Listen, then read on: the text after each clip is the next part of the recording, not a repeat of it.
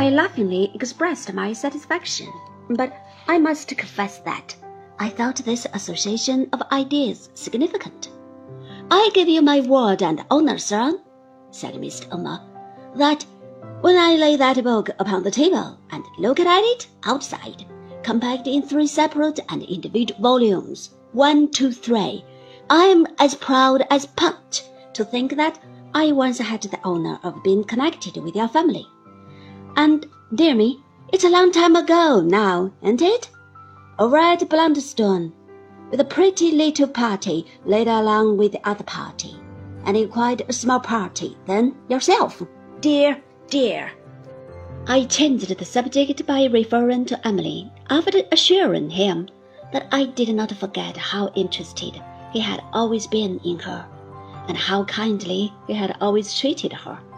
I gave him a general account of her restoration to her uncle by the aid of Martha, which I knew would please the old man.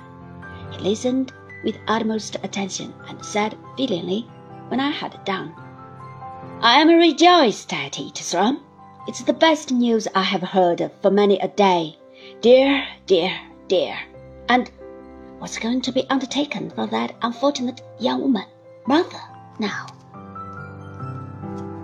You touch a point that my thoughts have been dwelling on since yesterday, said I, but on which I can give you no information yet, Miss Omer.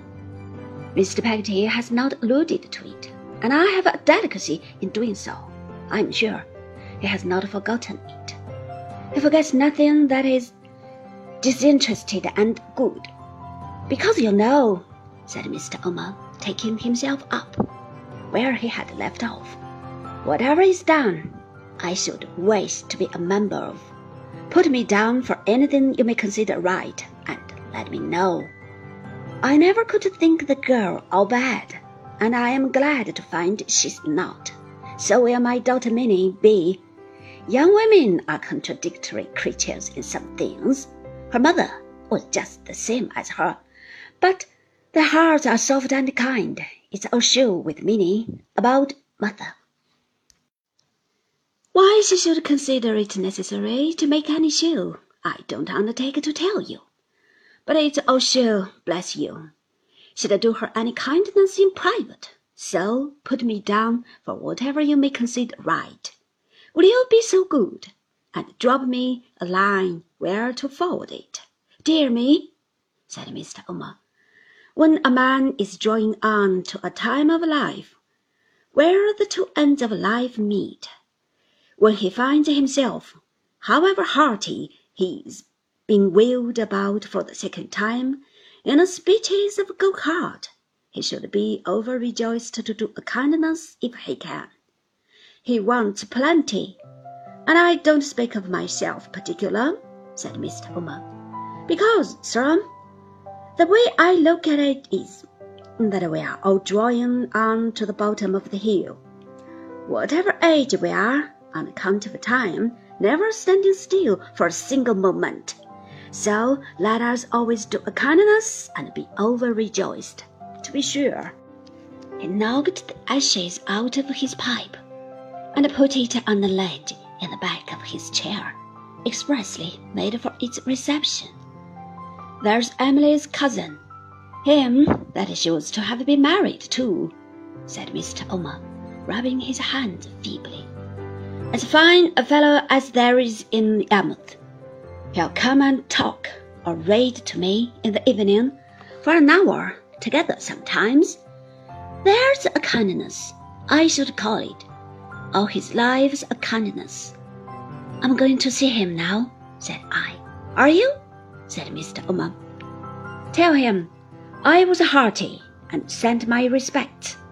Minnie and Joram's at a ball. They would be as proud to see you as I am. If they were at home, Minnie won't hardly go out at all, you see, on account of father, as she says. So I swore tonight that if she didn't go, I'd go to bed at six, in consequence of which Mr. Omer shook himself and his chair with laughter at the success of his device. She and Joram's at a ball. I shook hands with him and wished him good night. Half a minute, sir, said Mr. Omer. If you were to go without seeing my little elephant, you'd lose the best of sights. You'll never see such a sight. Minnie? A musical little voice answered from somewhere upstairs. I'm coming, grandfather. And a pretty little girl with long, flaxen, curling hair, Sean, came running into the shop. This is my little elephant, sir, said Mr. Omer, fondling the child. Siamese breed, sir. Now, little elephant.